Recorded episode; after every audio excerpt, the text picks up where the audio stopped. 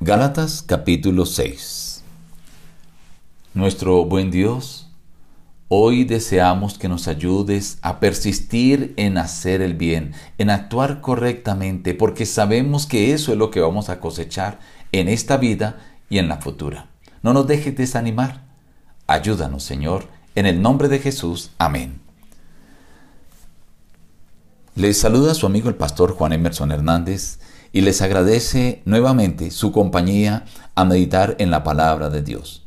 Hoy en apartes del capítulo 6. Hermanos, si alguno es sorprendido en alguna falta, vosotros que sois espirituales, restauradlo con espíritu de mansedumbre, considerándote a ti mismo, no sea que tú también seas tentado. Sobrellevad los unos las cargas de los otros y cumplid así la ley de Cristo. El que se cree ser algo, no siendo nada, a sí mismo se engaña porque cada uno cargará su propia responsabilidad. No os engañéis, Dios no puede ser burlado, pues todo lo que el hombre siembre, eso también segará. Porque el que siembra para su carne, de la carne segará corrupción, pero el que siembra para el espíritu, del espíritu segará vida eterna. No nos cansemos, pues, de hacer el bien, porque a su tiempo segaremos, si no desmayamos. Así que según tengamos oportunidad, hagamos bien a todos, y especialmente a los de la familia de la fe. Todos los que quieran agradar en la carne, esos os obligan a que os circuncidéis, solamente para no padecer persecución a causa de la cruz de Cristo, porque ni aun los mismos que se circuncidan guardan la ley, pero quieren que vosotros os circuncidéis, para gloriarse en vuestra carne. Pero lejos esté de mí gloriarme, sino en la cruz de nuestro Señor Jesucristo, por quien el mundo ha sido crucificado para mí y yo para el mundo, porque en Cristo Jesús ni la circuncisión vale ni la incircuncisión, sino la nueva criatura.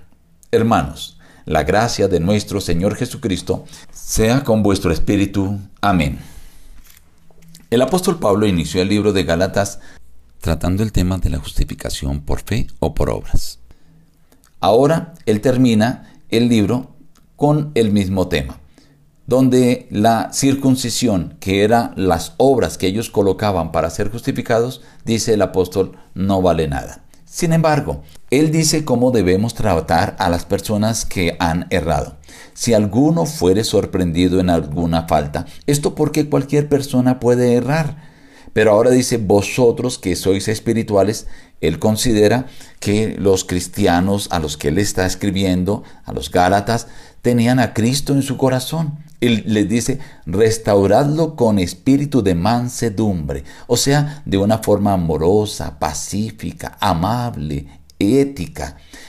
Luego menciona, considerándote a ti mismo, no sea que tú también seas tentado. En otras palabras, tú también puedes llegar a cometer error.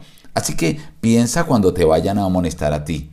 Luego el apóstol dice, sobrellevad los unos las cargas de los otros. De esta manera se cumple la ley de Cristo, cuando nosotros soportamos, sobrellevamos, toleramos a los otros, a aquellos que también cometen errores. El que se cree algo, no siendo nada, se engaña a sí mismo. Y luego dice más abajo, no os engañéis, Dios no puede ser burlado. El apóstol está diciendo, lo que nosotros hacemos con nuestros semejantes va a suceder contra nosotros mismos. Y la forma de actuar, eso es lo que vamos a cosechar. Por eso dice, todo lo que el hombre sembrare, eso también segará. Y lo que va a cosechar, lo va a cosechar tanto en esta vida como en la vida futura, en la vida eterna. Por eso insta, no os canséis de hacer el bien, porque a su tiempo cegaremos si no desmayamos. ¿Qué vamos a cegar? Pues el bien. El apóstol hace esta invitación. Yo sé que tal vez tú estás pasando por situaciones difíciles, has amonestado a personas que han cometido errores, pero tal vez no han cambiado.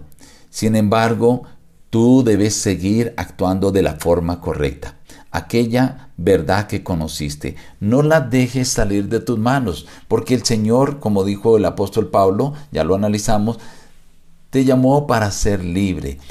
Ahora el Señor quiere que tú vivas de la forma correcta, no te canses, aunque haya gente a tu alrededor que actúe incorrectamente, dice, no desmayes, porque a su tiempo segarás, y segarás para esta vida y para la vida eterna. Luego les habla claramente aquellas personas que les están pidiendo que se circunciden es solamente para satisfacción de ellos, porque aún ni ellos cumplen toda la ley.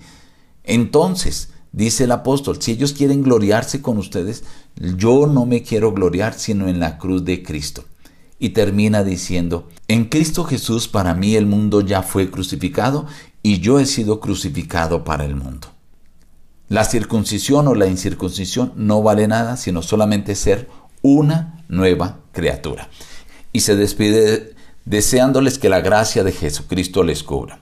Estimado hermano, hoy debes persistir en hacer el bien. No desmayes.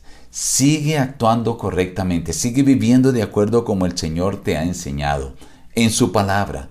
Aunque otros hagan lo incorrecto. Pero tú recuerda, lo que siembras, eso es lo que vas a cosechar, tanto en esta vida como en la vida eterna. Nos despedimos diciendo, busca a Dios en primer lugar cada día y las demás bendiciones te serán añadidas. Que Dios te bendiga.